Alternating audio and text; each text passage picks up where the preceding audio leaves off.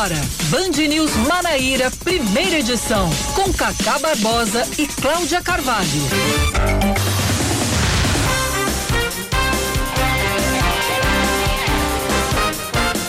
Nove horas 24 minutos em João Pessoa, 9 horas 24 minutos na Paraíba. Bom dia, bom dia, bom dia. Hoje é terça-feira, é dia primeiro. Primeiro de junho de 2021, começando mais um Band News Manaíra, primeira edição, comigo, comigo, Cacá Barbosa e comigo também, Cláudia Carvalho já trouxe o seu bom dia de forma informal, mas agora formalizando o seu bom dia para os nossos ouvintes. Bom dia, Cláudia. Bom dia mais uma vez, Cacá Barbosa, para você, para todos os ouvintes da Band News. Estamos chegando até 11 horas as informações locais. Você fica conferindo aqui com a gente. Eita, bati até no computador de tanta emoção. 103,3 e você segue com a gente para ficar muito bem informado. O que este primeiro dia do mês de junho de 2021 traz em seu calendário, Cláudia Carvalho? Hoje é um dia importante importantíssimo. Hoje é dia da imprensa, Cacá Importante. Barbosa, né? E hoje também é dia de São Justino, mas para falar sobre a imprensa, hoje o Sindicato dos Jornalistas da Paraíba lança uma campanha oficialmente em prol da vacinação dos jornalistas, né? Decidiram aproveitar a passagem do dia da imprensa para fazer essa defesa e cobrar das autoridades que os jornalistas também possam ter acesso à vacina contra a Covid-19. Mais alguma data especial? Não. Então é hoje é só. Por Aliás, tem especialíssimo, a gente já falou, mas eu vou repetir. Hoje o programa Muito Mais estreia em novo horário, também repaginado. Você precisa acompanhar. Vai ter música, vai ter informação, política, gastronomia, turismo, enfim, tudo.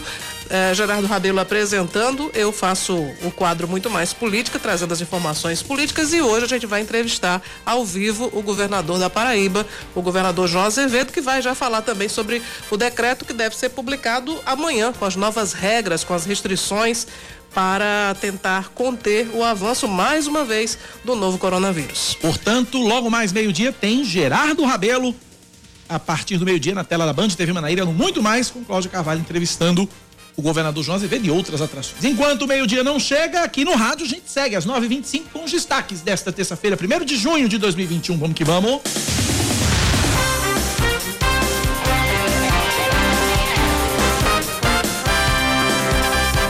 O governo da Paraíba se posiciona contra a realização da Copa América. Em uma postagem ontem na internet, o governador João Azevedo afirmou que, devido ao avanço da pandemia no estado, este não é o momento de sediar grandes eventos e que não vai ser possível apresentar qualquer proposta em relação à competição. A Copa América aconteceria inicialmente na Colômbia e na Argentina de forma conjunta. A Colômbia desistiu primeiro, devido à crise política no país. No domingo foi a vez da Argentina abrir mão de receber a competição justamente por causa do aumento do número de casos e de mortes por Covid-19 no país. Ontem, a Comebol, Confederação Sul-Americana de Futebol, oficializou o Brasil como nova sede do torneio. As doses da vacina Coronavac que estiverem sobrando em municípios da Paraíba podem ser remanejadas para outras cidades. De acordo com uma resolução publicada hoje no Diário Oficial do Estado, municípios com esquema vacinal concluído e que possuam doses em frascos abertos podem realizar a doação das vacinas. Já os imunizantes em frascos fechados devem ser devolvidos para a Secretaria Estadual de Saúde para distribuição entre os municípios com esquema vacinal aberto aberto. Mais um destaque para você, ouvinte da Band News FM. O novo voo comercial que vai atender ao sertão do estado vai sair do aeroporto dos Guararapes, em Recife, com destino a Patos. A rota vai ser operada pela companhia aérea Azul e inicialmente vai ser feita três vezes por semana. Dependendo da demanda, o voo pode se tornar diário. A empresa que vai operar este voo deve ter isenção do ICMS relativo ao querosene de aviação. Também foram anunciados investimentos para a reforma do aeroporto de Patos de quase 36 milhões de reais de verbas federais e contrapartida de 10 milhões de reais em recursos próprios do Estado. O prefeito de Pedras de Fogo e ex-vice-prefeito de João Pessoa, Manuel Júnior, assume um cargo na diretoria executiva da Confederação Nacional dos Municípios. A posse dele como terceiro secretário da mesa diretora da entidade foi ontem. Manuel, que também foi deputado federal e presidente da Federação dos Municípios da Paraíba, FAMUP, vai ocupar esse cargo até 2024. A CNM hoje é presidida por Paulo Ziulowski, ex-prefeito de Mariana Pimentel, uma cidade do Rio Grande do Sul. Mais uma notícia para você: o INSS volta a exigir prova de vida a partir de hoje. E beneficiários que não fizerem o procedimento podem ter o pagamento bloqueado. O recadastramento anual obrigatório havia sido suspenso em março do ano passado por causa da pandemia. Cerca de 11 milhões de brasileiros precisam fazer a prova de vida até dezembro. O INSS montou um calendário para a retomada e os primeiros a vencer o prazo, agora em junho, são, são aqueles que deixaram de fazer a renovação em março e abril do ano passado.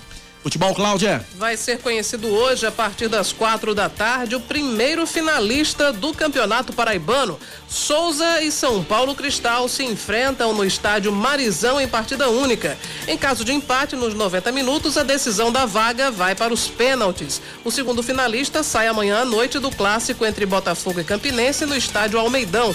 A decisão vai ser em dois jogos, em datas a serem definidas pela Federação Paraibana. 9:29 na Paraíba.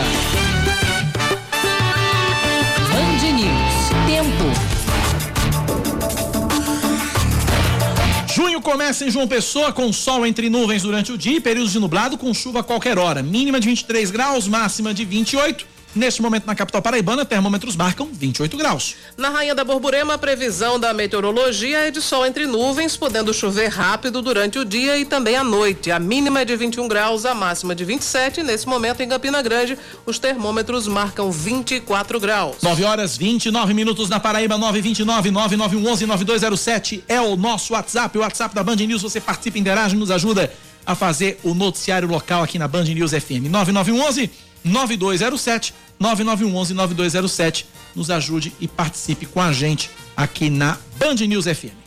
Nove e meia na Paraíba, nove da manhã, mais 30 minutos. Mande sua mensagem para cá e participe aqui da nossa programação aqui na Band News FM Manaíra.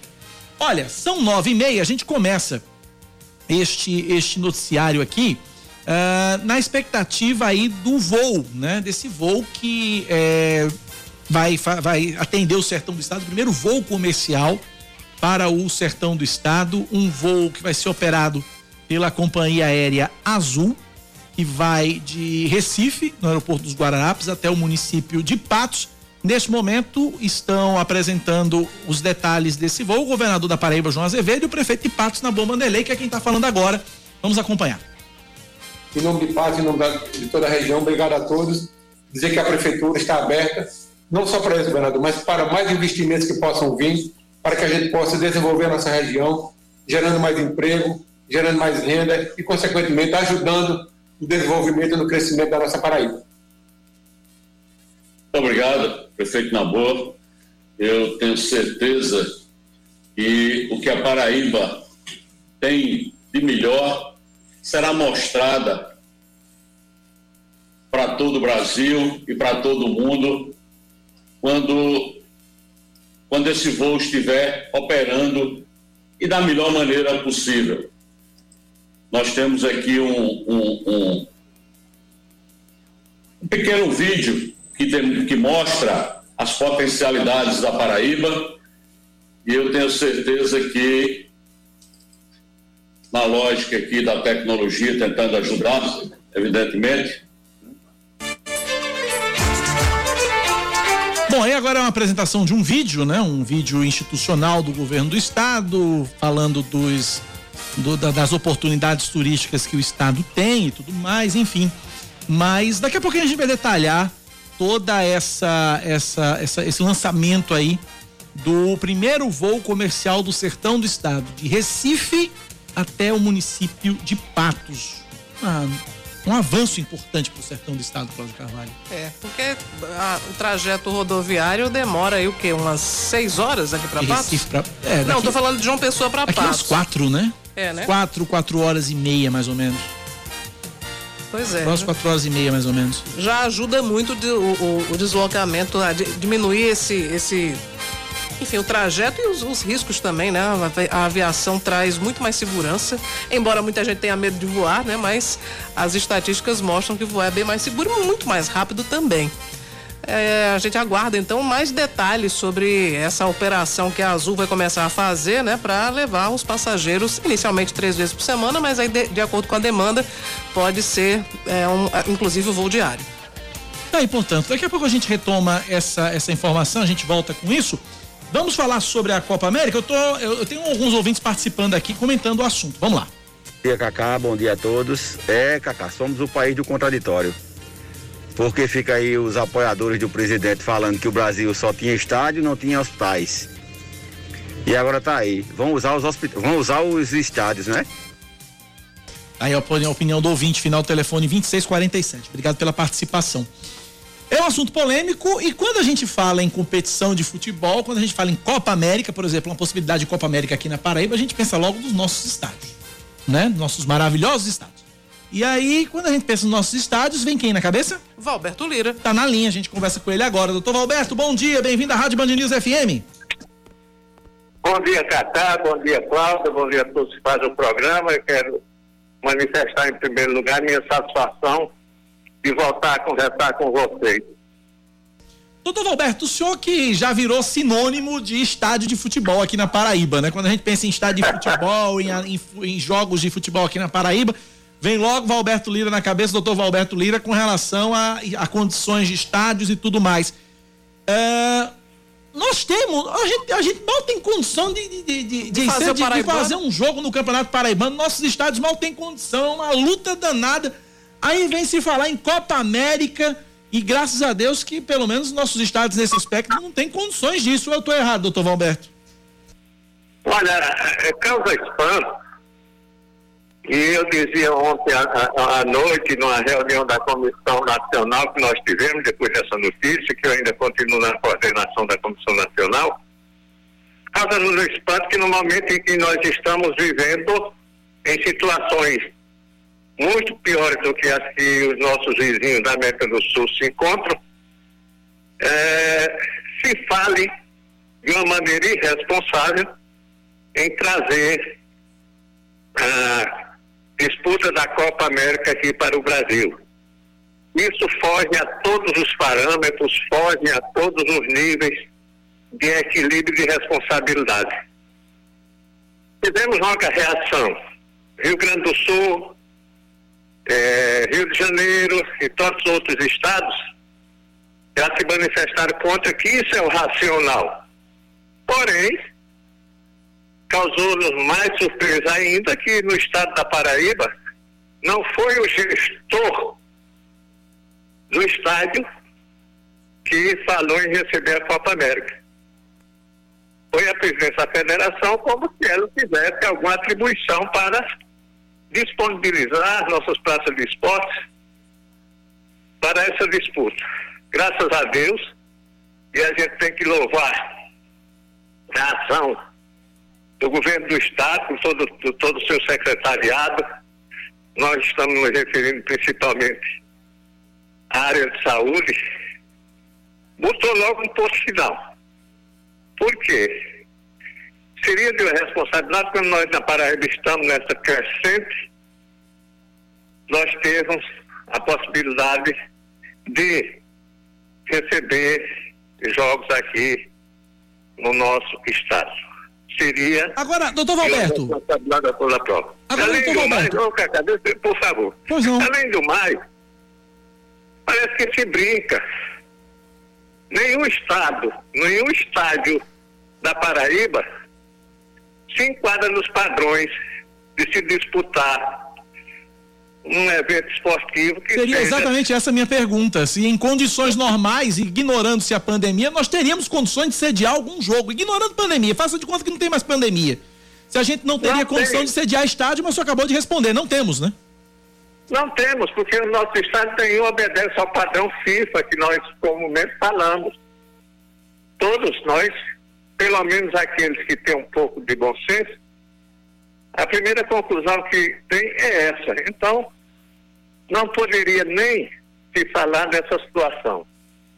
Infelizmente, as posições político-partidárias estão se sobrepondo à realidade que nós estamos vivendo de uma pandemia, quando parece a agradar determinada gestão, você passa a se manifestar de uma maneira irracional que, infelizmente, ainda acontece no nosso futebol da Paraíba. Cláudia Carvalho pergunta para o doutor Valberto Lira. Doutor Valberto, nesse, nesse cenário de pandemia, o público nos estádios não está sendo permitido, né? De alguma forma, está sendo utilizado esse, essa ausência de está sendo utilizada essa ausência de público para promover algum tipo de melhoria na estrutura desses estádios ou continua tudo do mesmo jeito? Em alguns.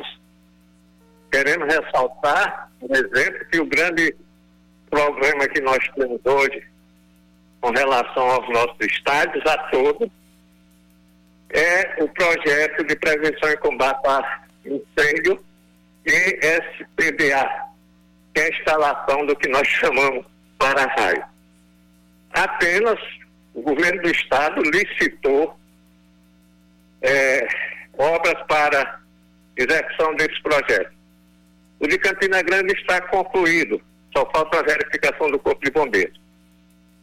O de João Pessoa, a firma ganhadora do, da licitação, no meio da obra, abandonou. Então nós temos uma parte e outra não.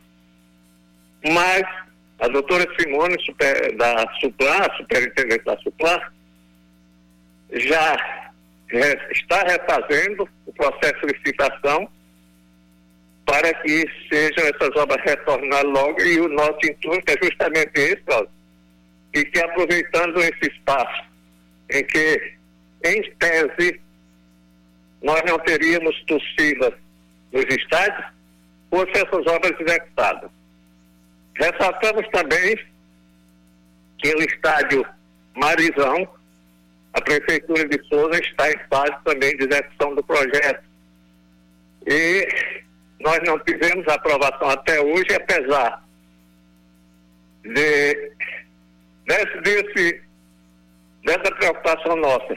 Já de uma reunião que nós tivemos no dia 8 de janeiro de 2020, nós ainda temos a situação de Patos e do presidente Vargas, que sequer os projetos foram ainda aprovados. E uma das causas de não estarem sendo realizados algo desse dentro Estado. Quero aqui fazer um registro. Ontem nós tivemos também atado uma reunião com a comissão estadual e verificou-se e constatou-se o que nós já vimos verificando pelo depoimento de todos os comandantes das unidades militares, Corpo de Bombeiro e Polícia Militar.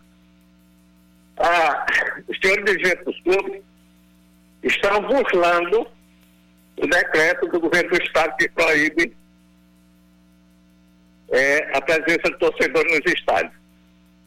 E essa burla, ela acontece porque há uma contribuição da própria Federação Paraibana, primeiro que não fiscaliza, e segundo, que publica um protocolo onde existe um quantitativo de pessoas por área para ir ao estádio e a federação estava dando uma interpretação ao seu modo.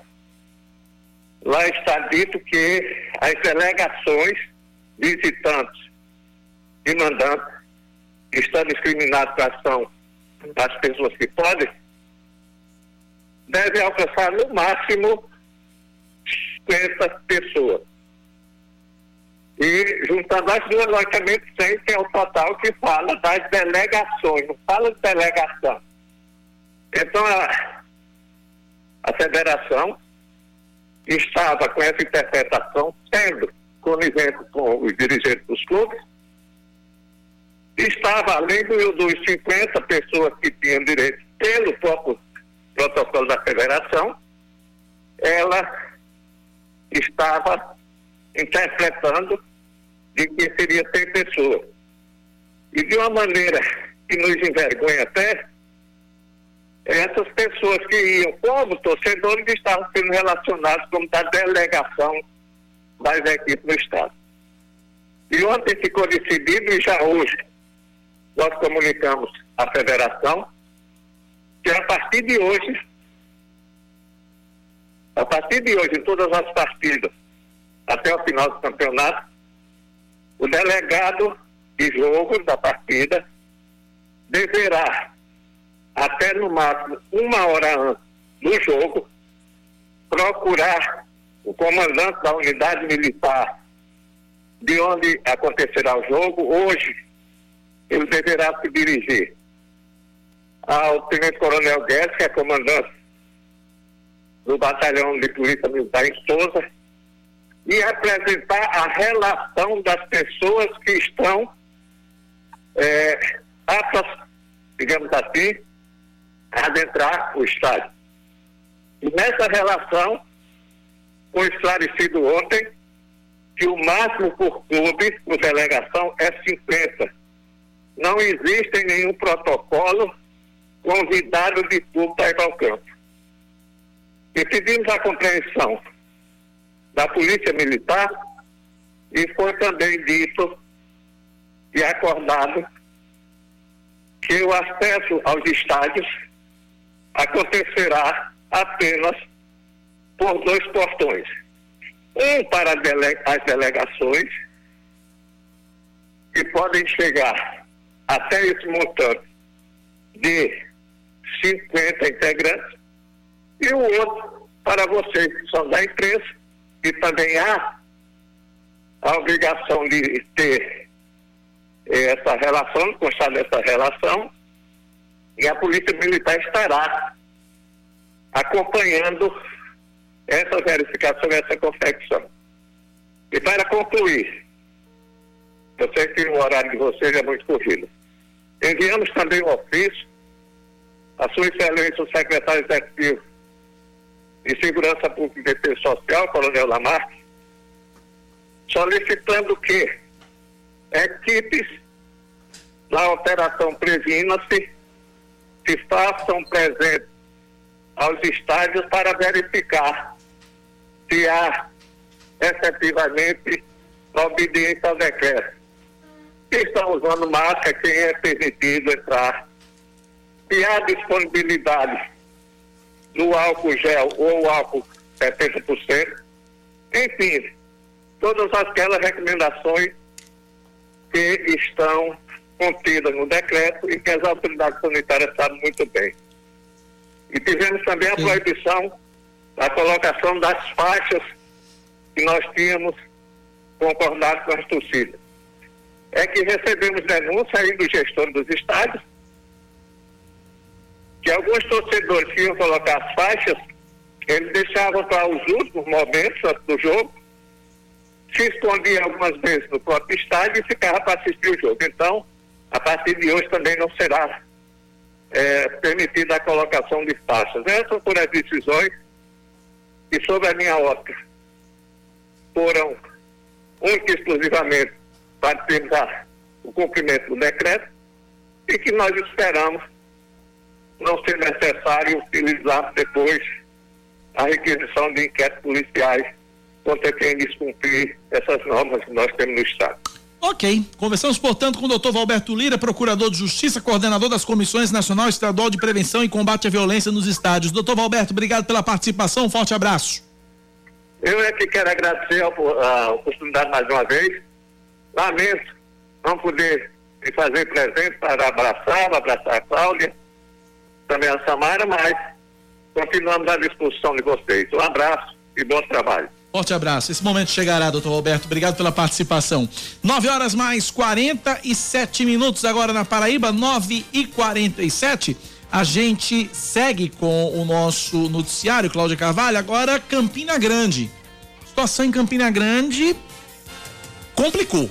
Situação em Campina Grande agravou 90% na taxa de ocupação de leitos de UTI. E aí nós temos como conclusão um novo decreto que vem por aí, né, Cláudia? É, exatamente. Campina Grande, das vezes anteriores, na, na segunda onda, na verdade, é, ela registrava um cenário de calmaria, inclusive teve gente de uma pessoa que foi transferido para Campina Grande. Dessa vez, com uma taxa de 90% na ocupação dos leitos em Campina Grande, o prefeito Bruno Cunha Lima anunciou que vai haver a publicação de um novo decreto com medidas mais restritivas para o enfrentamento dessa crise sanitária. Nos momentos em que é possível ter decretos menos restritivos, nós adotamos decretos menos restritivos para facilitar a convivência. Nos momentos em que é necessário se ter decretos mais restritivos, nós editamos decretos mais restritivos para poder ajudar a salvar vidas. Infelizmente, todos os dias nós recebemos denúncias de bares que estão desrespeitando as regras, de pessoas que estão fazendo festas clandestinas, de aglomerações em casas particulares, em sítios vírus e atenta contra a saúde de todos nós, porque no final das contas, quando os hospitais vivem um momento de sobrecarga, precisa se ter medida mais restritiva em relação a comércio, a diversos outros setores da vida. Né? Apesar disso, o prefeito Bruno Cunha Lima descartou a possibilidade de um lockdown. Não vejo a possibilidade de lockdown, de fechar tudo completamente, mas de intensificar ainda mais a fiscalização, de punir. Nós, basicamente, todos os dias temos aplicado multas e multas altas, o valor mínimo de 20 mil reais, em estabelecimentos, sejam estabelecimentos públicos, de convivência pública, às vezes até estabelecimentos privados, em razão de festas clandestinas, interditado. Lá em Campina Grande, o Hospital Pedro I, que é a unidade de referência no tratamento do coronavírus, abriu 15 leitos, mas mesmo assim, o diretor Tito Lívio disse que desde o início da pandemia nunca viu o hospital tão lotado. Desde o início da pandemia, eu nunca tinha visto o Pedro I tão cheio. Realmente, semana passada foram ativados 15 leitos, conseguiu organizar nas enfermarias mais 15 leitos para a população, então a gente saltou de 90 para 105 leitos. É, nós somos ao todo aqui com 165 leitos no nosso complexo hospitalar, mas mesmo assim estamos sempre mantendo assim acima de 80% de capacidade. A gente, a maior parte dos pacientes internados, nós temos mais de 150 pacientes internados hoje no Pedro I, e a maior parte são de pessoas abaixo de 60 anos. Perdemos um jovem com apenas 26 anos, sem comorbidade aparentes. Então a gente vê que a doença agora mudou, não tem mais esse fator de risco. Para ajudar na fiscalização, a Prefeitura vai lançar nessa semana um aplicativo de denúncias. Através dele, a população vai poder enviar vídeos e fotos de aglomeração ou de qualquer ato de desrespeito dos protocolos de prevenção contra o novo coronavírus. São nove da manhã, 50 minutos na Paraíba, nove e cinquenta. É, só ficou, só faltou deixar claro, o ouvinte aqui me faz um questionamento e aí faltou a prefeitura deixar claro, a prefeitura de Campina Grande, se esses 90% de ocupação são de todos os leitos, se é ocupação total de leitos ou são leitos Covid, né? Ficou faltando essa, essa, essa informação por parte da prefeitura de Campina Grande, né? Porque se for ocupação total de leitos, seja como for o panorama, ocupação total de leitos ou de leitos Covid, o cenário é assustador. Mas nesse momento o Pedro I não está recebendo somente. É, o Pedro não? I é, é, é, é de re, referência, né? uhum. né? Mas aí, como nós temos aqui, como a gente trouxe, 90% da ocupação dos leitos em Campina Grande. Sim, sim. Né? Em Campina Grande. O, o, o, o Pedro I está quase. É, teve, que, teve que abrir mais 15 leitos, né? Ou seja, o Pedro I já está quase que colapsado, vamos dizer assim. Mas, seja como for, se for leitos Covid ou, ou, ou leitos no geral, a situação é preocupante da mesma forma. A situação é preocupante da é, mesma forma. Porque está ocupado, né? Porque está ocupado. Né? Está ocupado. Existe a ocupação, ponto. Se, é com, se, se, os leitos são Covid, se são ocupação, se são leitos gerais, aí é, é uma questão difícil. É uma questão bastante complicada, porque realmente é, é pior do que se imagina. 9 da manhã, 51 minutos na Paraíba, 9h51. São 9, são 9h51, 9911-9207 é o nosso WhatsApp, 9911-9207. Cláudia, Souza decretou lockdown, fecha tudo, Cláudia. Pois é, so, é, na verdade tem um movimento dos municípios do sertão que estão nesse sentido, né? Estão decretando lockdown. A gente já falou aqui, inclusive, na semana passada, né? A gente falou sobre o Iraúna, que tem lockdown mesmo. Uh, Monteiro, no Cariri, também uh, decretou toque de recolher, enfim, lockdown aos fins de semana. Uh, a, a, mobilização dos prefeitos né, está nesse sentido realmente de decretar fechamento para tentar conter aí o, o, nível de contágio pelo novo coronavírus, porque no sertão a situação está mais grave ainda. Né? Mas em Souza o negócio é mais radical, porque até estabelecimentos tidos como essenciais fecham na cidade, né? Mas houve uma época que o Iraúna também decretou fechamento. É, a prefeita de Iraúna. É, foi no fim de semana, né? É, foi, exatamente. Farmácia, supermercado, tudo fechava, né? Pois é. Souza também caminhando para essa, essa, essa definição aí, porque realmente a situação no sertão, inclusive Souza é, foi a cidade apontada pelo secretário é, Geraldo Medeiros para aquele projeto piloto, exemplo do que aconteceu em, em, Botucatu, em interior de São Paulo, de vacinar em massa toda a população. Uhum. Né? Lembrando que o lockdown em Souza começa no dia 3, ou seja, quinta-feira, e vai até domingo. Então, quinta, sexta, sábado e domingo é lockdown mesmo na cidade de Sorriso, na cidade de Souza, terra do nosso querido Yuri Queiroga. E aí fecha tudo. E a gente ah. lembra também que houve, uma, na verdade, teve uma, uma recomendação do Ministério Público esses dias para que o, os municípios da região do Sertão promovessem lockdown, né? Exatamente. E aí, segundo o decreto, só é permitido delivery, nem o takeaway, que é a história do você, você ia ir lá pegar. pegar. Né? Não, não, só delivery, só entrega em domicílio. Prefeito Fábio Tairone também decretou o seguinte: toque de recolher das 10 da noite às 5 da manhã, missas, cultos e atividades religiosas em geral não podem acontecer, uh, só pode ter futebol. Futebol lá está liberado. Campeonato Paraibano, seguindo todas as normas regulamentadas pela federação, todos os jogadores e corpo técnico testados, sem torcida e sem o público em geral. Agora, uma pergunta que não quer calar é a seguinte: o prefeito de Souza vai seguir o próprio lockdown dessa vez? Porque eu não sei se você e os ouvintes se lembram que na outra onda ah. havia toque de recolher. E aí, o toque de recolher à noite. E o prefeito Fábio Tairone, ele saiu de carro e a prefeitura estava fazendo uma série de obras, tinha uns buracos abertos pela própria prefeitura. O prefeito, distraído, furando o toque de recolher, caiu com o carro e tudo no buraco que havia sido cavado pela prefeitura. Foi uma distração dupla, Cláudia Carvalho. Total, ele se né? distraiu com o relógio, ele esqueceu que era o horário do toque de recolher, né? E esqueceu que tinha buraco também. Esqueceu que tinha buraco na pista, né? Enfim. Aí, enfim. A, a, Agora ele não esqueceu que era prefeito, né? Não, aí ele saiu. As pessoas quando viram que o carro estava lá, né? Na verdade já viram depois que ele tinha sumido do local. Ele foi bem rapidinho para casa para a distração evitar, passou. Para evitar mais complicações, né? Meu Deus do céu. Bom, esperamos que dessa vez cumpra-se, né? Pelo menos o prefeito. Pelo né? menos Deu o prefeito, né? exemplo. né? Deu exemplo, né, prefeito? Nove da manhã, 55 minutos. Vamos pro intervalo? A gente volta já já. Samara Gonçalves já faz um sinal de joinha assim de positivo, dizendo vamos pro intervalo. A gente volta, ela adora quando é que isso acontece. Vem pro intervalo, na volta tem mais notícias, tem mais informações para você e tem a sua participação pelo nosso WhatsApp 9911 9207. O intervalo é ligeirinho, a gente volta já já.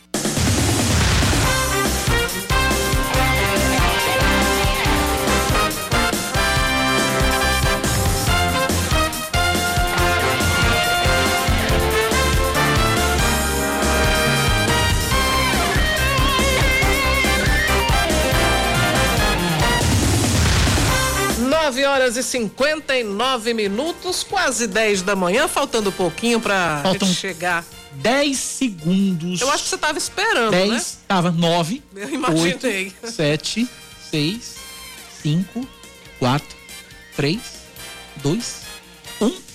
10 em ponto. 10 em ponto. Feliz ano novo. Não, não é, não é isso não, calma.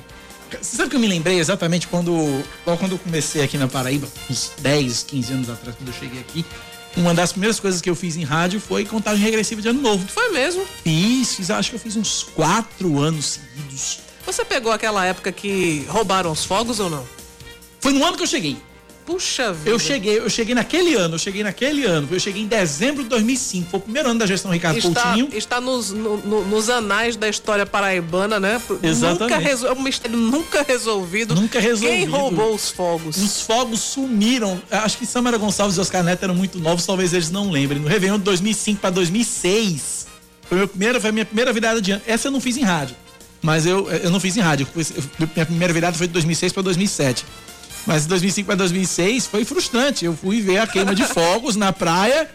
E aí, cadê os fogos? Cadê? Não teve. E aí depois aquela confusão toda e ninguém nunca esclareceu onde foi parar os fogos, onde foram parar os Tem fogos. Tem várias histórias não esclarecidas, mas essa é uma das mais folclóricas. Uma das mais folclóricas. Mas todo dia a gente lembra de umas coisas antigas, né, Cacá Barbosa? Ave Maria. Ontem foi o fumo do bom. O fumo do bom.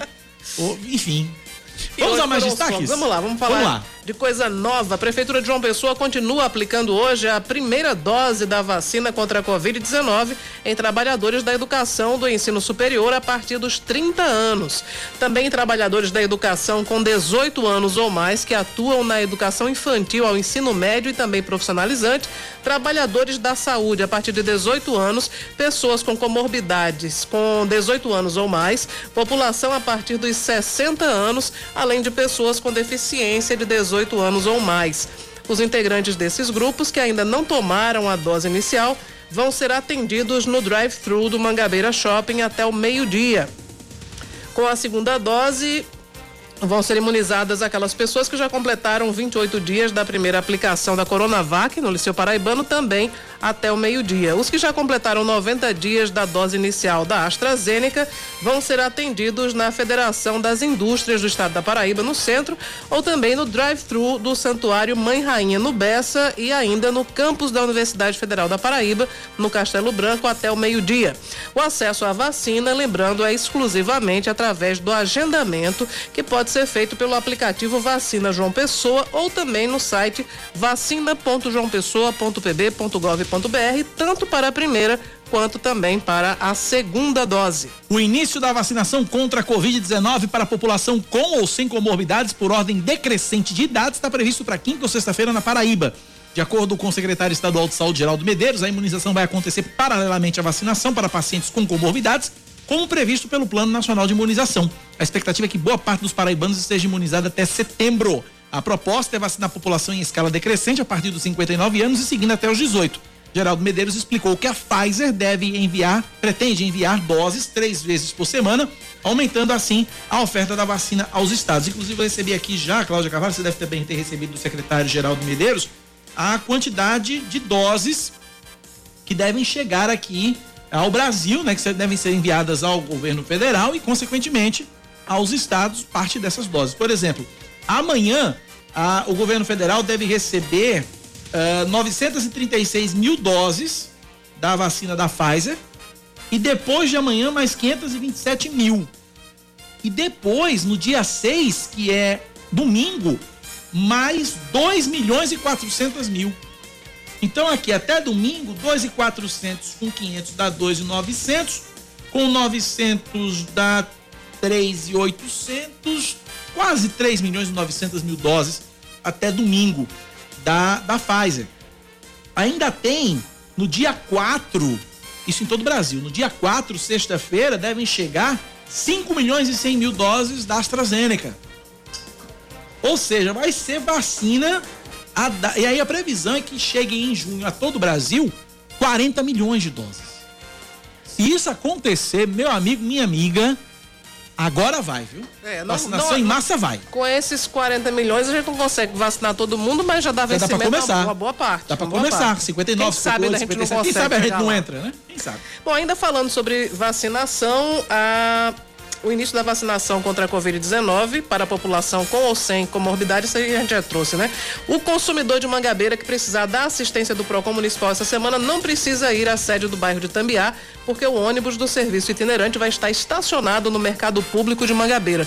Os atendimentos acontecem hoje, quinta-feira, das 8 da manhã até uma da tarde, oferecendo todos os serviços, inclusive a consulta gratuita ao Serasa. O programa Procon João Pessoa no seu bairro atende ao consumidor, tirando dúvidas, também dando orientação e abrindo o processo administrativo quando houver necessidade.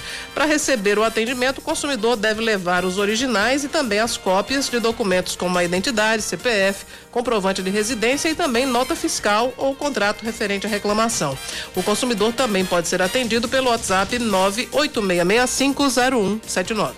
Mais um destaque para você: o comércio de rua de João Pessoa vai funcionar normalmente quinta-feira, dia de Corpus Christi.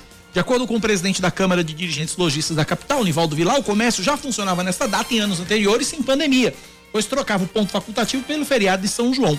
A data foi antecipada na Paraíba pelo governo do estado entre o fim de março e início de abril deste ano. Foi uma semana com antecipação de feriados, com o objetivo de frear o avanço da pandemia no estado. Agora, o horário de funcionamento vai depender do novo decreto, que deve sair amanhã do governo do estado.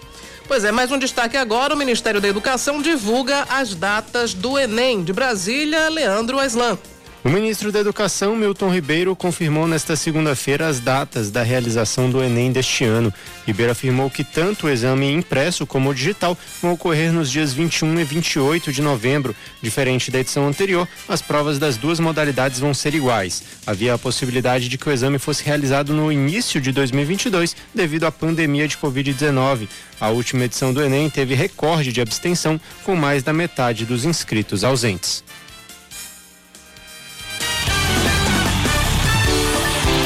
Futebol agora, o Botafogo está oficialmente com um desfalque a menos na sequência da temporada. O meia esquerdinha, que havia fraturado a clavícula ainda no início do ano, foi relacionado e entrou em campo pela primeira vez sábado contra o Ferroviário.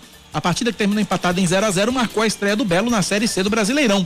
O Botafogo volta a campo pela terceirona, segunda-feira, às 8 da noite, contra o Paysandu no estádio da Curuzu, em Belém do Pará. Mas antes, o Belo enfrenta o Campinense amanhã à noite, em João Pessoa, valendo vaga na final do Campeonato Paraíba.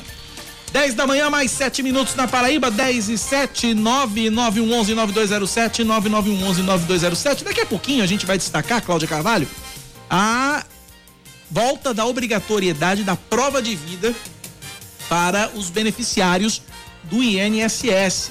Volta Passa a ser obrigatória a partir passa de a ser hoje. obrigatória né? a partir de hoje. Tinha sido suspensa por causa da pandemia. A gente vai conversar com um representante do INSS sobre esse assunto. E se você ouvinte tiver alguma dúvida sobre prova de vida ou sobre o INSS em si, mande pra gente aqui no nosso WhatsApp no 9911-9207. Vá preparando suas perguntas. Daqui a pouco a gente vai fazer tudo para o representante do INSS aqui. 9911-9207. Porque agora, Cláudia Carvalho, vamos para Brasília. Capital Federal na linha Fernanda Martinelli, nossa embaixatriz. A outra. Gostou não do termo embaixatriz? Eu acho mais bonito que correspondente, eu acho. E correspondente lembra correspondente de guerra. Tem que ela tá numa guerra, né? Pois é. É. Então vai correspondente mesmo. Fernanda Martinelli tem as informações. Prefeito de Pedras de Fogo Manuel Júnior assume a direção executiva da Confederação Nacional de Municípios. Bom dia, Fernanda. Olá, Cacá. Bom dia a você, Cláudia. Bom dia a todos os ouvintes. Correspondente ou embaixatriz, vocês é quem resolve. O que vocês me nomearem, eu tô aqui.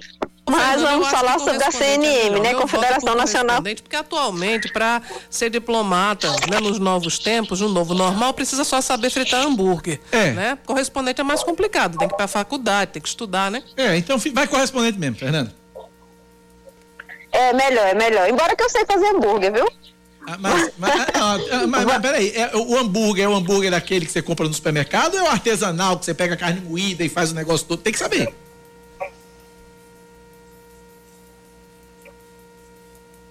Caiu, caiu o contato, Fernanda? Eu vou aproveitar para fazer aqui uma ressalva. Eu estou fazendo uma ironia, Claro. né, minha gente? É claro que a carreira de diplomata é O extremamente artesanal, complicada. aquele da carne moída, com temperinho, fazer o formatozinho da bolinha, eu sei. Eu sou uma. Olha aí, Samara Gonçalves já mandou um recado aqui. Samara Gonçalves já mandou um recado aqui que se nada der certo pra você em Brasília, tem uma vaga pra você no Bora Burger lá em Santa Rita. Não! Era, tamo, tamo junto. Vamos refazer o contato, vamos refazer o contato com vamos falar Fernanda. sobre a CNM. Vamos refazer o contato com Fernanda que tá, tá, tá, tá picotando. Fernanda, a gente vai refazer o contato com você já já, o sinal não tá bom. A gente vai refazer o contato aí sim com a informação depois dessa pausa refrescante aqui. Mas, Mas, Fernanda vai pro Masterchef, viu? é É, né? Porque ela já tá aí com seus dotes culinários aqui. Verdade. De fazer inveja a Eric Jacan. Eric Jacan, exatamente. Eric o Tom Pé. É fantástico. Olha, eu queria dizer aqui que eu- um dos programas que eu mais adoro é o Pesadelo na Cozinha. E é sensacional. É É sensacional. sensacional. sou Eu, vejo a hora. de Eric Jacan. Eu vejo a hora o Jacan infartar. Eu ve- Quando também. ele vê aquelas cozinhas ali. Ele e os donos dos restaurantes, né? É, é, é um combate. É uma... por outro lado, quando a gente vai comprar comida fora, a gente fica pensando, Pensando, mil vezes, né? né?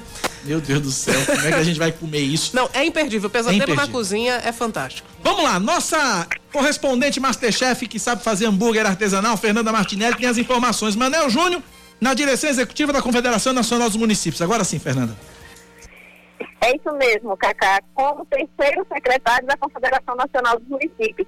Ele que já comandou a FAMUP, né, a Federação dos Municípios da Paraíba, agora compõe a diretoria da CNM. Inclusive, ele é o único paraibano que está na diretoria, ocupa o cargo de terceiro secretário e vai ficar na gestão que compreende 2021 a 2024, portanto, aí três anos à frente da CNM na diretoria executiva.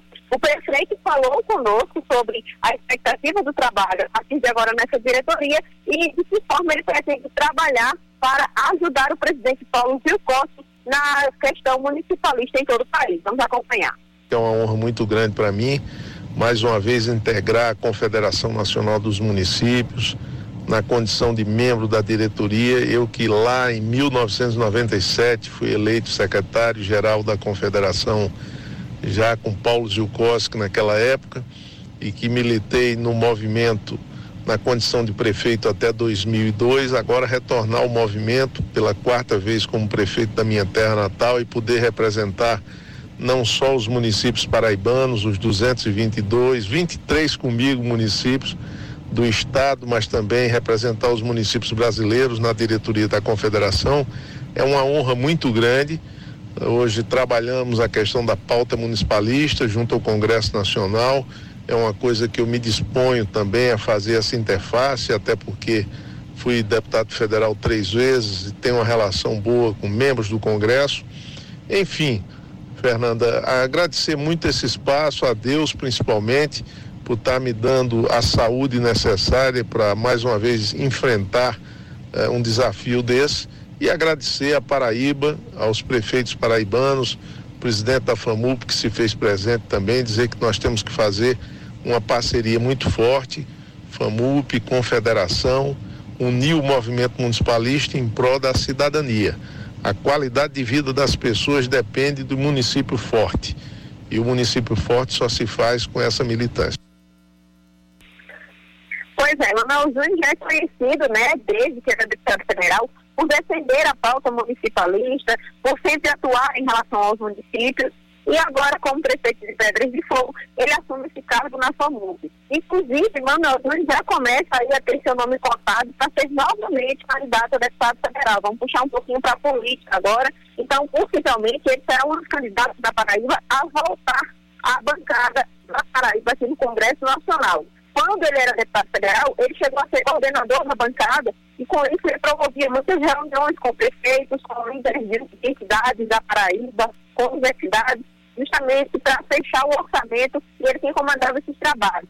Possivelmente, Manozinho deve ser um dos candidatos a voltar à bancada federal da Paraíba e para isso ele já está trabalhando e com certeza esse cargo na CNN deve ser bem favorável para que ele consiga fortalecer seu nome para voltar aqui aos quadros do Congresso Nacional, para cá e Cláudio. É. Ok. Manuel Júnior está refazendo os caminhos, né? Porque ele abriu mão de uma de um mandato como deputado federal para ser vice-prefeito, muito provavelmente imaginando que ele conseguiria, com o passar do tempo, chegar à prefeitura de João Pessoa. Mas aí houve percalços vários, né? Primeiro ele era vice-prefeito de Ricardo Coutinho, que não deu espaço nenhum para ele. Ele resolveu tentar de novo com Luciano Cartacho, foi a mesma coisa. Ele decidiu voltar para Pedra de Fogo, é, venceu a eleição, tem um mandato, é prefeito e volta esse caminho do movimento municipalista e daqui a pouco vai tentar também a Câmara Federal, quer dizer, uma tá refazendo, tá refazendo o caminho. Oi, Fernanda. Inclusive, eu acho que essa foi uma sacada muito inteligente, Manuel Júnior, de ter voltado a Pedras de Fogo, porque ele sabia que ele tinha um eleitorado forte na cidade. Com isso, ele não se arriscou numa disputa em João Pessoa, conseguiu o mandato e agora deve trabalhar mesmo junto aos prefeitos que procuram a CNN, ele seria o porta-voz da confederação aí na Paraíba e agora deve atuar junto aos prefeitos aos municípios justamente para fortalecer o nome dele para voltar aqui para o Congresso Nacional. Então acho que essa foi uma sacada inteligente de ter, não ter entrado nessa disputa tão acirrada de João Pessoa, possivelmente ele não sairia vitorioso, e aí ele utilizou aí a estratégia de voltar a Pedras de Fogo, onde conseguiu o mandato e está aí como prefeito. É, aqui João Pessoa, para sair vitorioso, ele precisaria de uma aliança substancial, que ele não, não conseguiu, né? Inclusive, para é disputar a eleição para federal, a eleição passada, ele, ele esperava que Luciano Cartacho também apoiasse, não apoiou, né? Enfim, foi uma, uma situação bem, bem delicada, mas ele conseguiu fazer um outro caminho, né? E, e está é refazendo, está refazendo a, a trajetória política dele. Valeu, Fernanda. Abraço, até amanhã. Até amanhã, se Deus quiser. Valeu. 10 da manhã, 16 minutos na Paraíba, 10 e 16. Isso é o quê? É pra ir pro intervalo ou é porque tá pronto aqui o material? Ah, muito bem. Então tá certo. Então vamos aqui, porque a gente vai falar exatamente, trazer um resumo do que foi, Cláudia Carvalho, o, o anúncio, o do, anúncio governador. Do, do, governador do primeiro voo comercial pro sertão, pro sertão do estado. Seu aniversário é dia 7, Cláudia? 7 de agosto. O dia do primeiro voo é 8 de agosto. Olha aí. Primeiro voo dia 8 de agosto, um dia depois. As passagens já começam a ser vendidas semana que vem. De acordo com o governador da Paraíba, João Azevedo, após o anúncio, o próximo passo é uma ampla reforma no aeroporto de Patos, com, a, com o objetivo de ampliar, de ampliar as linhas internas entre João Pessoa, Campina Grande, Patos e Souza. Vamos ouvir. Oferecer mais segurança ainda e mais logística e oportunidade da gente ter uma, uma um, um, eu diria que fazer um upgrade desse voo, até com novas aeronaves. Então é um momento muito importante para Paraíba. Eu tenho certeza que no futuro teremos linhas internas ligando João Pessoa, Campina Grande, Patos e Cajazeiras. Esse é o grande sonho, pela demanda que existe reprimida dentro do Estado. Em qualquer caminhada, por mais longa que seja, o mais importante é dar o primeiro passo. João Azevedo ainda destacou a importância do novo voo para o desenvolvimento do sertão. O cidadão que hoje reside no sertão possa comprar uma passagem Patos para o mundo. Ele vai comprar uma passagem Patos Lisboa. Ele pode comprar Patos para qualquer lugar do mundo. Da mesma forma, voltar comprando uma passagem São Paulo para Patos. Nós sabemos que até agora o cidadão que usa a, a, o transporte aéreo chega em João Pessoa e às vezes cansado em função do horário de uma viagem tem que ainda se deslocar de carro quatro horas, cinco horas para chegar no sertão. Então, de uma forma definitiva, nós teremos a, a, essa, esse, esse voo resolvendo essa questão de logística, que para a gente é muito importante.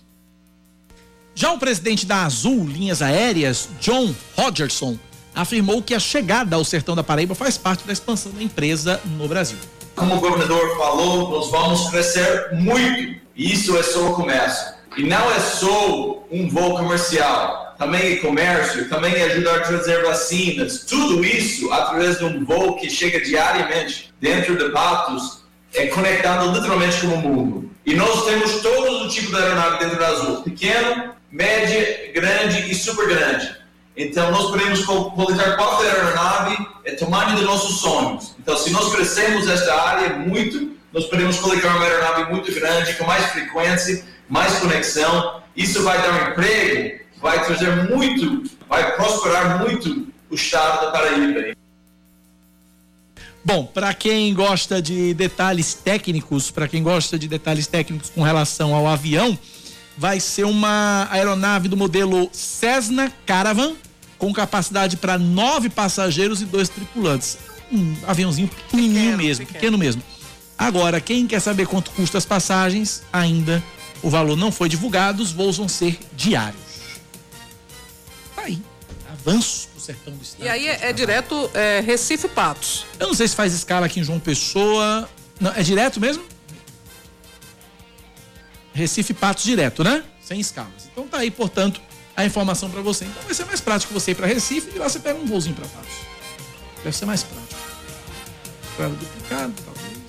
O trânsito de Recife não é, é muito É, o trânsito legal, de Recife não. não. é muito legal Quando também. chega ali Paulista, né? André Lima, Paulista. É. Bom, aguardemos. Vamos ver como é que vai funcionar isso tudo. 10 da manhã, 20 minutos. Intervalinho? Vamos ao intervalo, vamos faturar e daqui a pouco a gente volta com muito mais informações aqui no Band News Manaíra, primeira edição. Até já.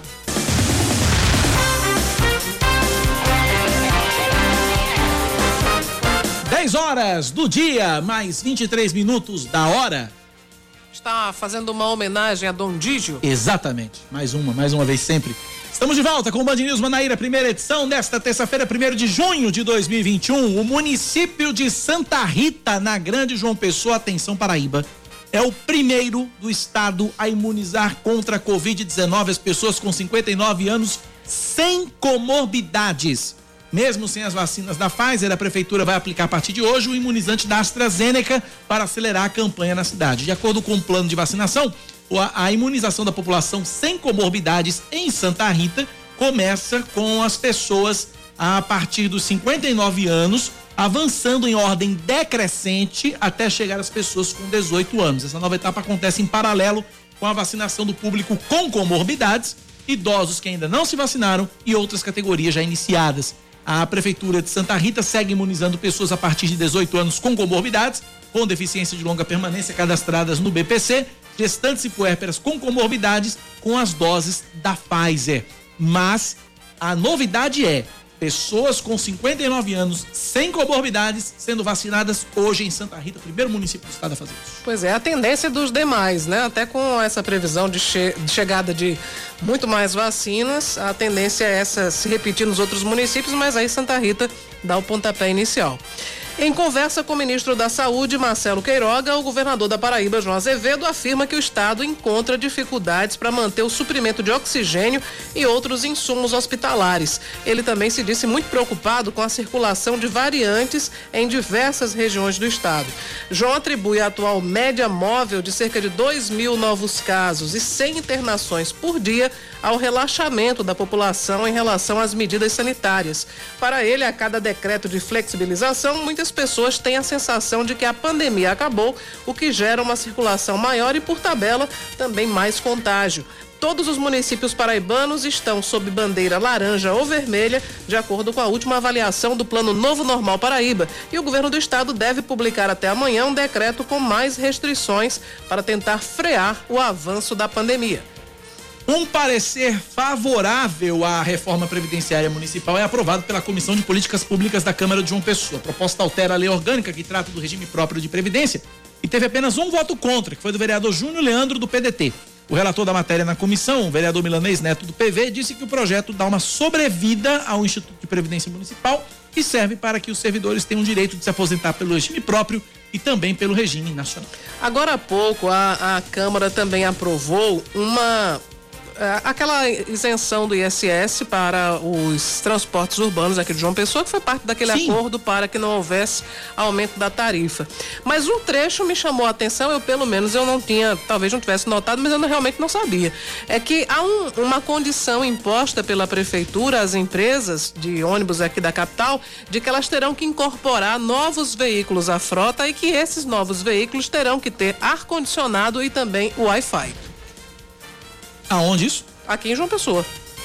Tais brinca. Os novos veículos, pelo, pelo acordo que foi feito e aprovado, né? Foi aprovada na Câmara Municipal essa proposta de isenção do ISS por 50%, é, 50% de isenção de ISS durante o período da pandemia condiciona a aquisição de novos veículos né, para a frota aqui de João Pessoa e que esses novos veículos tenham Wi-Fi e também ar-condicionado.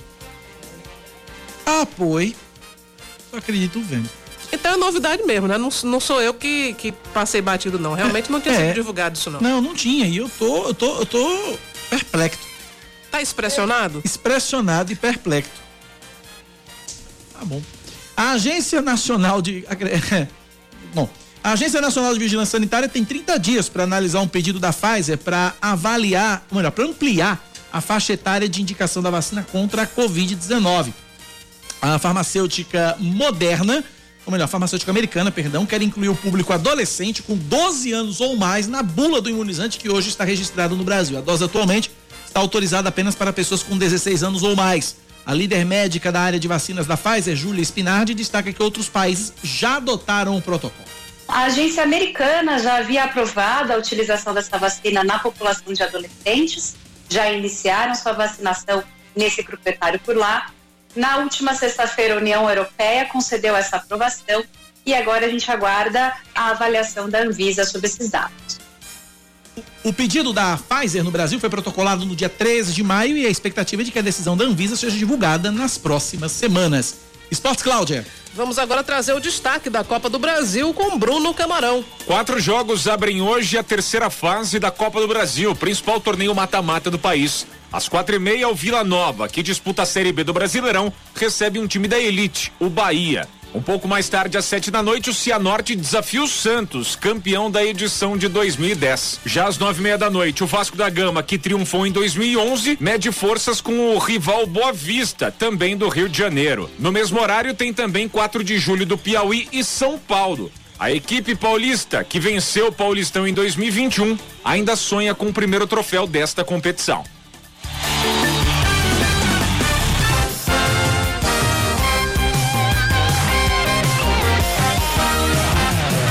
10 e 29 na Paraíba, 10 da manhã, 29 minutos. Recebo uma mensagem aqui de um ouvinte é, que é professor da Universidade Estadual da Paraíba. E ele está reclamando porque ele é professor da UEPB, a lotação dele é em Campina Grande, ele dá aulas em Campina Grande, mas ele reside em João Pessoa e, e, a vida dele é em João Pessoa, a questão é só que ele trabalha em Campina Grande e foi impedido de tomar a vacina por causa disso. Mas é porque realmente é, o nosso ouvinte, ah, isso já vem sendo noticiado, não é de hoje, isso já é desde o começo, desde o início da campanha de vacinação dos profissionais de educação, que realmente a vacina para os trabalhadores de educação é para aqueles que moram e trabalham em João Pessoa mas está havendo muita, tá desinformação. muita desinformação. Porque ontem mesmo um, uma pessoa entrou em contato comigo, estava em dúvida porque mora em Bahia, mas ensina em João Pessoa. E aí eu entrei em contato com, enfim, com uma pessoa da Secretaria de Saúde do município e disse que a pessoa podia sim tomar a vacina em João Pessoa. Porque ensina aqui. Eu queria até pedir minha amiga Alci do Rádio Escuta, se puder me conseguir uma resposta, Alci, até 11 horas ou antes disso, né, para a gente poder esclarecer o nosso ouvinte se realmente ainda está valendo a história, ou até semana mesmo com assessoria da Secretaria de Saúde, se ainda está valendo a regra, tem que ser residente e trabalhar em João Pessoa, profissional de educação. Peraí, fala, Samara Gonçalves. Samara tem um exemplo aí prático para trazer pra gente. Fala, Samarita. Bom dia pra tu. Bom dia, Cacá. Bom dia, Bom Cláudia e a todos os ouvintes. Eu tenho uma pessoa a rainha próxima. da simpatia aqui, ganhando elogios aqui dos nossos ouvintes. Ai, demais, boa. né? Vamos embora. Um amor, Eles estão querendo ingressos para o, o Parque Arruda Samara. É, e cortesias do Bora Burger. Sim, ah, prossiga. Meu Deus do céu.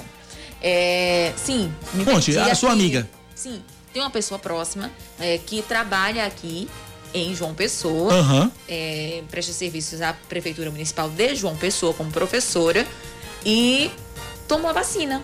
Ela mora em Santa Rita. Então, a, é certo? A, é, a situação desse ouvinte que, que, que, nos relatou agora é exatamente o contrário. Ele, ele reside em João Pessoa, hum. mas trabalha na UEPB em Campina Grande. Eu acredito que não, não, não tem validade para João Pessoa, não ele precisaria ensinar é, na prefeitura de João Pessoa, ensinar aqui em João Pessoa. No, no município, no de, João município Pessoa, de João Pessoa, né? melhor dizendo. Isso Podia mesmo, ser Cláudia, você na rede melhor. privada, pública, enfim, mas ensinando em João Pessoa teria isso, direito isso. à vacinação aqui. Isso mesmo. Por falar em professor, um grande abraço para o jornalista e professor Wagner Lima, que está na escuta agora do Band Bacana. News Manaíra, primeira edição. Um abraço para Wagner. Saudade, Wagner. Faz tempo que eu não vejo Wagner. É porque Muito... Wagner agora é acadêmico, né? Ele está na academia, é professor. Bacana, bacana. E, e, liber, é, entre, é, cedendo, emprestando, cedendo, passando os conhecimentos deles Exatamente. que são amplos na área de jornalismo aos alunos. E sempre antenado com o que acontece na mídia paraibana, na mídia nacional. Tem um, um dos grupos que ele. Acho que foi Wagner que criou, eu, eu, acredito que, que tenha sido. Que eu estou nele, um grupo de jornalistas que é um dos mais movimentados aqui do estado. Ah, muito bom. Não conheço este grupo, Cláudia Carvalho. Eu vou pedir a sua inclusão, Cacá Barbosa. Por tá? favor, agradeço, agradeço, agradeço. Wagner Lima, um abraço para você. Sou seu fã, seu admirador, você sabe disso. 10 e 32 na Paraíba, 10 da manhã, mais 32 minutos. 9911-9207 é o nosso WhatsApp. E a gente agora vai falar de atitude. Atitude Band News agora. Atitude Band News.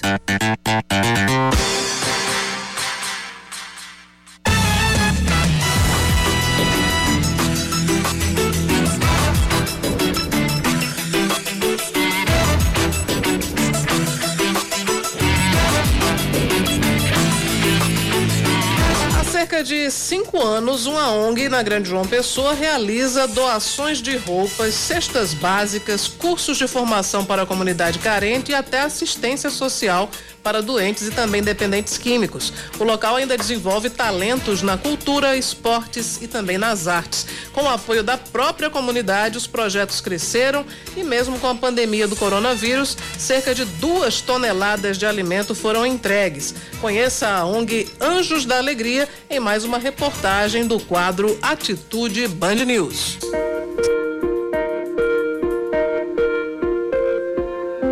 Ajudar ao próximo não é um fardo, é uma honra. Esse é o lema do coordenador da ONG Anjos da Alegria, o John Wesley. O voluntariado dele começou há cerca de cinco anos durante um EJC, o Encontro de Jovens com Cristo. As ações solidárias são diversas e vão desde doações de roupas e alimentos, cursos de formação para a comunidade carente, até a assistência social para doentes e dependentes químicos. Eu já tinha o desejo de fazer o trabalho social, já fazia assim na igreja igreja, né? Agora com proporções menores, né? E aí essa equipe no EJC, a galera ficou muito unida. Eu fui e compartilhei com eles o desejo de fazer o trabalho voluntário, né? No Hospital Laureano foi a nossa primeira ação, uma parte da galera vestida de super-heróis, outra parte de doutores, né, de jaleco, e a gente teve abertura em todo o hospital, até o pessoal que estava fazendo a quimioterapia. Em 2018, com a chegada de mais jovens voluntários, eles conseguiram alugar uma casa que funciona como sede e local para descobrir e desenvolver talentos na cultura, esporte e educação. Tinha alguns jovens que tinham dons, né? E a gente decidiu utilizar essa casa para repassar para a comunidade. Tinha uns que tinham dom de cantar, de tocar violão, outros já eram professores, começaram a dar aula de reforço, outros eram atletas, né? Aí a gente conseguiu dar aula de taekwondo, de futsal. À noite a gente conseguiu o preparatório para o Enem, vários professores. E aí a gente conseguiu um espaço lá para 45 jovens. Toda noite nós tínhamos aula lá para o preparatório para o Enem, de segunda a sexta. Com a inclusão de diversas atividades, a própria comunidade começou a se envolver nos projetos, o que fez a ONG crescer ainda mais. Acrescentamos o balé, artesanato, bordado. Com isso, os pais também começaram a ter mais acesso à ONG. E no fim do ano, tem um festival em João Pessoa, no Teatro Santa Rosa, e a gente conseguiu inscrever as crianças. O que as mães produziam na ONG, a gente conseguiu comprar a fantasia para as crianças. Apesar da suspensão das aulas presenciais desde o ano passado por conta da pandemia do coronavírus, outras ações permaneceram, como a distribuição de cestas básicas. Mais de duas toneladas de, de alimentos através de parcerias aí, locais e, e, e de outros estados também, realizando ações de sopão nas comunidades, tanto que agora, esse domingo não o outro, a gente está indo fazer entregas de cestas básicas no Valentina, num assentamento que foi inundado pelas águas. A gente já tinha feito uma visita lá e por conta dessas chuvas, a moça lá solicitou pedido de ajuda de novo e a equipe está mobilizada para ajudar. Todos os custos são divididos em partes iguais entre 54 voluntários, o que faz toda a diferença para manter a ONG com as portas abertas em Santa Rita. Se você se interessou e quer ajudar de alguma forma, basta entrar em contato pelo número 98818 7420 98818 7420 ou pelas redes sociais no arroba ONG Anjos da Alegria.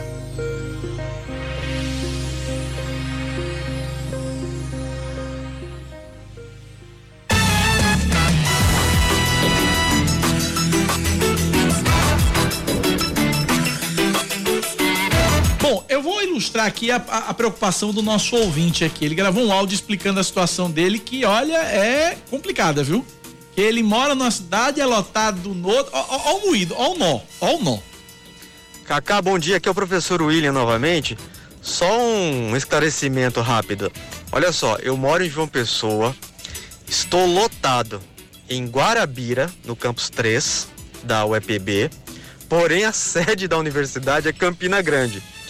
O quantitativo de vacinas que chega até Guarabira é menor do que o de João Pessoa, porque o nosso quantitativo aqui é muito maior, né? Então, de gente. Entretanto, eu não sei para onde para onde eu vou, porque eu não, eu não vou tomar aqui em João Pessoa. Em Guarabira o número é menor de vacinas. Em Campina Grande já é uma outra realidade. Então, eu acho que eu não vou tomar nunca. Ou quando chegar o, o grupo de 39 anos. Deu para entender quão complexo é a situação? Muito obrigado mais uma vez, professor William. Um abraço e um programa maravilhoso que vocês estão fazendo, viu? A situação do professor William não é nada fácil, viu? Eu acho que a gente vai ter que pedir, professor, ajuda aos universitários. No caso, a Secretaria de Saúde de João Pessoa, para esclarecer, porque realmente há muitas dúvidas e eu tenho a, a quase certeza de que mesmo a, as equipes de vacinação ficam em dúvida sobre o que fazer a depender do, do caso. Né? É, a, a, a, nossa querida Alcine respondeu com relação à situação inversa. Pessoas que trabalham em João Pessoa, mas que não moram em João Pessoa. Quem trabalha em João Pessoa, mediante a comprovação do contra-cheque, declaração da modalidade de ensino, pode tomar a vacina porque trabalha nas escolas de João Pessoa. Tá, então a regra que tá valendo é trabalhar em João Pessoa. É. Mesmo é não morando em João Pessoa. Se é professor em João Pessoa, tem direito a tomar vacina. É, você mora em Cabedelo, você mora em Santa Rita, você mora em Bahia, mas dá aula em João Pessoa e tem como comprovar isso, você toma vacina. Wagner estava Agora, me falando... o inverso é, é a grande questão. É, Wagner Lima estava me falando aqui sobre o caso de dois professores. Olha, a complicação também. São dois professores, é, Michel Costa e Maria Juliana. Um é professor da, da Universidade Estadual do Rio Grande do Norte, ela é da Universidade Federal do Ceará. Mas eles estão trabalhando remotamente em João Pessoa mas o vínculo é, de cada um é, é, fora do estado. Então, não tem coisa. E aí, Michel conta no, no, na rede social dele que ficou quase quatro horas na fila do Santuário Mãe Rainha e quando chegou a hora de finalmente ser vacinado, disseram a ele que não pode. Meu então a regra é essa, né? A Secretaria Municipal de é. Saúde avisa que a regra é ser professor em João Pessoa. É, eu estou esperando só a resposta do quadro inverso. Tá. Quem mora em João Pessoa, mas que não dá aula em João Pessoa. Em outra cidade, como é que fica? Então, a, assim, que, assim que eu tiver uma resposta aqui, a gente traz pro nosso ouvir. Pronto, ela, ó, a Alci tá comigo aqui no, no WhatsApp aqui, ela tá dizendo que estão digitando a resposta para ela. Ah, tá. Elas estão digitando a resposta para mim. Quando digitar, eu encaminho. Então, vamos, vamos, é o tempo que o pessoal digita a resposta. Não sei se vai ser um tratado, um compêndio, mas seja como for. É, a gente. Ah, não, temos o, o, o Pô, rapaz, eu pensava que era já, pensava que era depois do, do, do, do eu pensava que era no próximo bloco. Vamos agora então, são 10h40. Daqui a pouco a gente fala sobre vacina. Daqui a pouco a gente né? fala sobre as vacinas. A gente vai falar agora sobre prova de vida, né? Exatamente. Estamos com o chefe do Serviço de Benefícios do INSS, José Wilker Macedo, e conversa com a gente sobre o assunto. José Wilker, bom dia, bem-vindo à Rádio Band News FM. Bom dia a todos, é um prazer estar com vocês.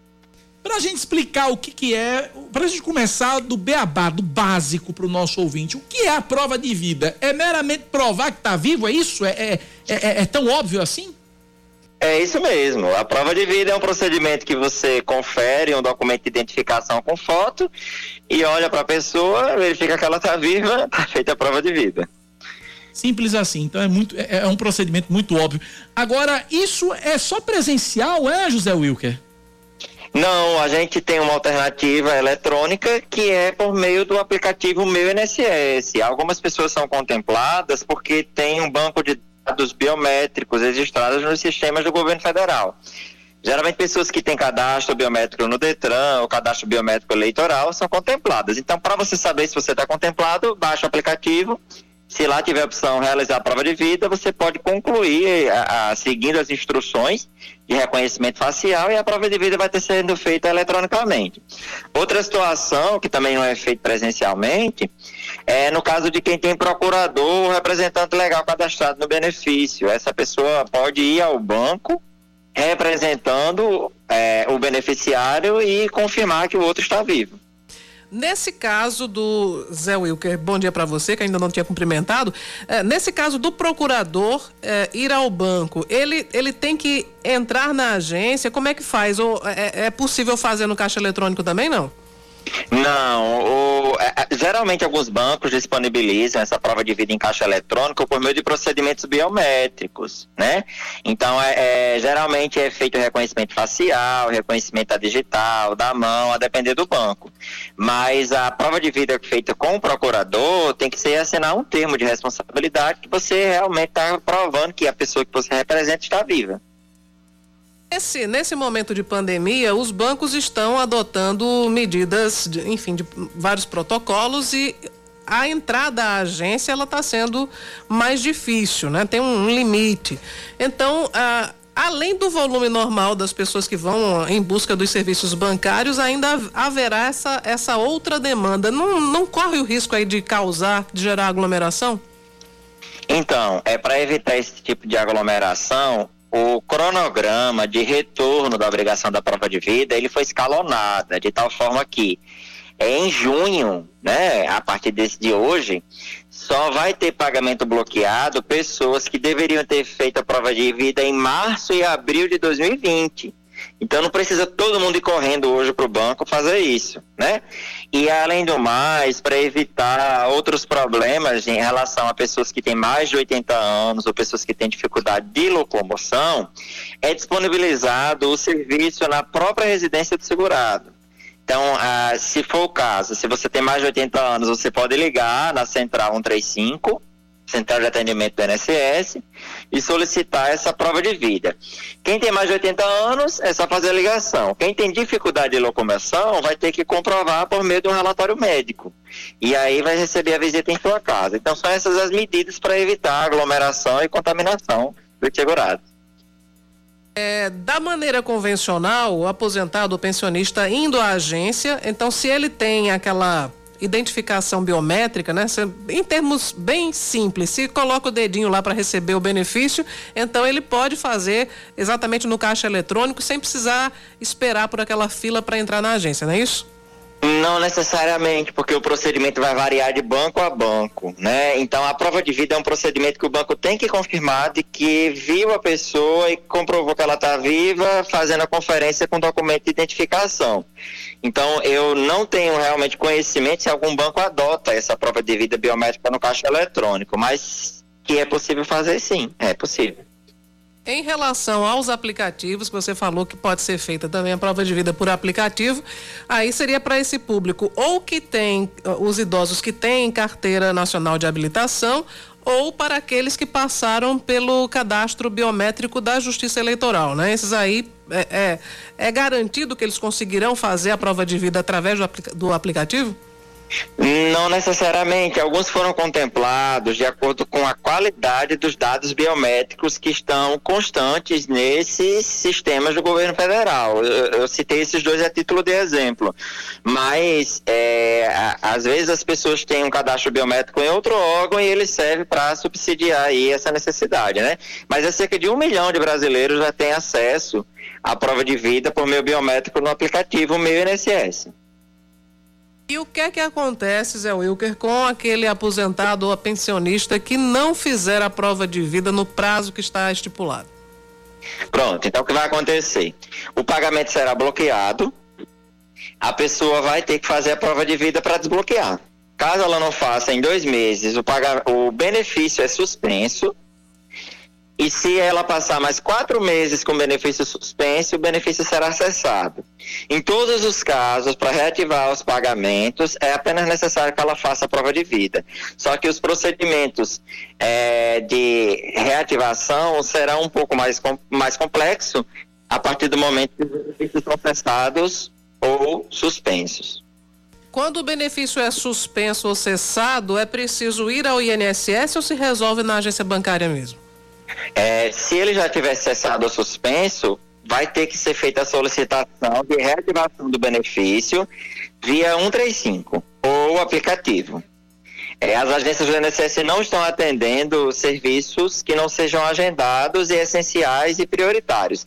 Então, os canais remotos, a gente já recebe a solicitação de reativação do benefício, o benefício pode ser reativado e a pessoa vai fazer a prova de vida na agência bancária. A ouvinte Cláudia aqui pergunta se tem que cadastrar a procuração no INSS para fazer a prova de vida.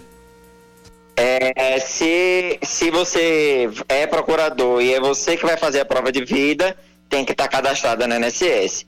E para cadastrar nesse período de pandemia, também vai ser feita a solicitação via o 35 via aplicativo, tem que juntar o documento eletrônico, né, da procuração nos sistemas do INSS. Ainda chegou aqui, chegaram duas perguntas. Uma delas é, na verdade, uma, uma ouvinte que disse que não lembra se fez prova de vida o ano passado e quer saber como faz para checar. Tem algum canal que ela possa se informar? O banco em que ela recebe é o melhor meio dela de saber, porque se ela for lá fazer a prova de vida, imediatamente, além de atualizar no momento atual, é, vai impedir que o benefício dela seja bloqueado futuramente. A outra pergunta é do, do, nosso amigo Wagner Lima. Ele disse que fez no final de 2019 o, a prova de vida dos pais dele. Em 2020 foi suspenso e o mês de aniversário deles é novembro e dezembro. Ele pergunta: só pode fazer a prova, a prova de vida no mês, na data que está no calendário, ou, ou pode antecipar? Não, deve sim antecipar, porque, por exemplo, é, quem fez a prova de vida em dezembro de 2019 teria a obrigação de fazer a prova de vida em dezembro de 2020. Então, essas pessoas que, que tinham a obrigação de fazer em dezembro de 2020 e não fizeram, o pagamento vai ser bloqueado pelo menos a, provavelmente agosto ou setembro desse ano. Então, elas devem ir logo, porque já está atrasado. Não é obrigatório ir naquele cronograma, não. Se você está com a prova de vida atrasada, vai imediatamente fazer que vai ser feito. Ok, conversamos, portanto, com José Wilker Macedo, chefe do Serviço de Benefícios do INSS. Obrigado, José Wilker. Um abraço para você. Até mais. Bom, bom trabalho para vocês. Forte abraço, obrigado pela participação aqui na Band News FM. 10 e 49 Vamos mudar um pouquinho. Ah, antes de mudar o clima, recebi a resposta aqui da Prefeitura de João Pessoa. Recebi a resposta da Prefeitura de João Pessoa. Deixa eu dizer aqui o que eu recebi da, da, da Prefeitura. Uh, nossa querida Alci. Recebeu a resposta da Secretaria de Saúde dizendo o seguinte: os dados populacionais estimados desse grupo prioritário se referem a trabalhadores do município de João Pessoa.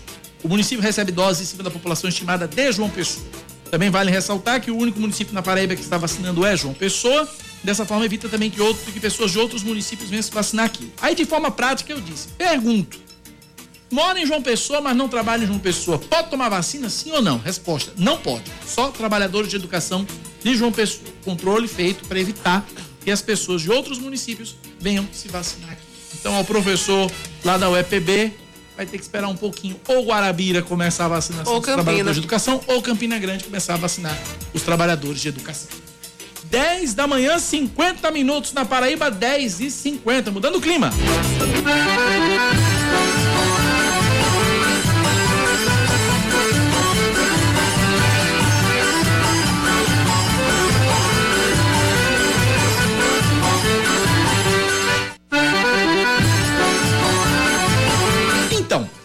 Gente muda o clima, estamos no dia 1 de junho, hoje dia 1 de junho, dia que, dia que abre aí o mês mais... Os festejos juninos, festejos né? juninos né? né? O mês mais gostoso do ano, digamos assim, né? E a gente começa esse mês de junho com uma série de reportagens especiais para valorizar uma das principais, ou se não a principal festa do nordestino, que é o, o, a, o São João, Santo Antônio de São Pedro, os festejos juninos. Até o fim dessa semana você vai acompanhar a diversidade da festa que é repleta de arte, comida, tradição e, é claro, muito forró. Reportagem de Leandro Oliveira. Chegou o mês de junho e, como a gente diz, tem que respeitar esse mês. Por que será, hein?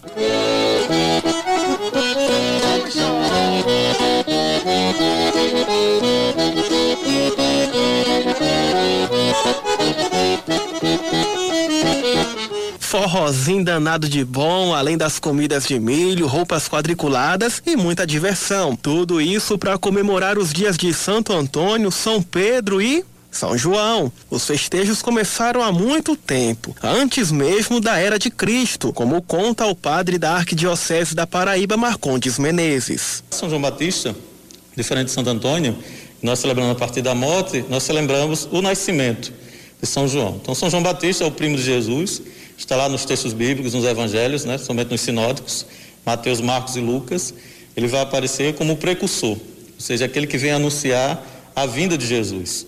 Por esse motivo que é bem interessante, por esse motivo que nós celebramos o, a festa do Natal em dezembro, porque a diferença, de acordo com os textos bíblicos, entre São João e Jesus são seis meses. Então, por esse motivo, a questão das festas serem também marcadas por esse tempo. Os brasileiros reforçaram as tradições com os ritmos, cores e sabores do Nordeste. Foi aí que o forró deu o tom da festa.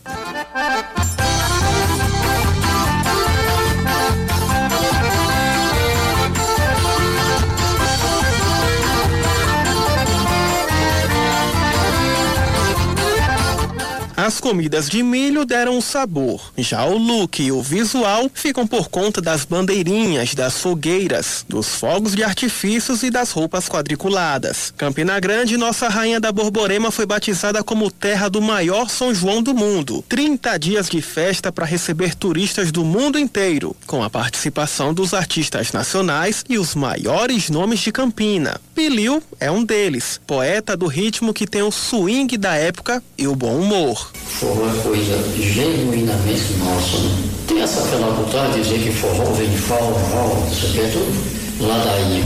Além de cantar, Bilhão encanta com as poesias. Vicejar minha sina no mundo transcendental. Passo do ponto final fazendo o que me fascina. vou pelo mapa da mina, navegando em barco a vela, sem ter medo da procela no letal disparada. A moça está enganada, eu vou viver depois dela. Outro paraibano que também representa o forró raiz é o Osmídio Neto. Esse daí sente um orgulho danado de representar a cultura e tradição do Nordeste por onde passa. Viver sem o forró, sem a sanfona, é viver na solidão, é viver na tristeza. Então isso é, é sempre um, uma satisfação imensa estar com esse instrumento aqui no, no, no aqui no meus peitos, como diz o Matuto, né? Fazendo, levando alegria para as pessoas.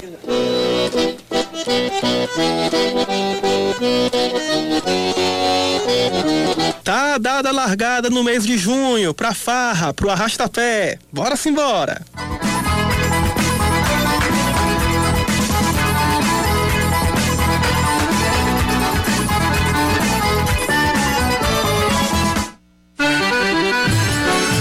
Você, Cláudio Carvalho, eu tô morrendo de saudade em Campina, no Parque do Povo, assistir os shows de forró, aglomerar. Tô com uma saudade de aglomerar no São João. Pensa esse negócio bom. Faz tempo, né, da aglomeração? Rapaz, eu não é sei nem se eu ainda lembro como era. Eu também não lembro como é não. Eu não sei nem se eu vou conseguir fazer isso. No ano passado, eu estava. Eu tinha. Olha só, eu tinha, eu tinha ganhado né, dois ingressos para um festival de rock que ia acontecer no Espaço Cultural. Tô Eu falando de lembro desse festival. Acho que você também deve ter, ter recebido. Eu lembro desse festival. E aí Esse é eu em tava, abril. tava feliz da vida quando veio a pandemia e aí, claro, fiquei triste pela pandemia e também pelo show que eu não fui, né? Claro. É, que seria a aglomeração que eu ia fazer naquela época, né? Já faz mais de um ano. Mais de um ano isso. Mas o São João de Campina é fantástico também, Fantástico. Saudade, saudade, saudade disso. Né? Pelo menos a gente fica com canjica e pamonha, né? Pelo menos, né? Dona Luciné, Dona Luciné, que vai ser minha mãe, faz A gente é pede por delivery ou fabulosa. então faz em casa, né? É, minha mãe faz uma, faz uma canjica com uma É pamonha dá um fabulosa. trabalho. Galera aqui da redação já provou a canjica Dona Luciné. Mas eu estou aqui me candidatando também, Não, viu? você vai, com certeza.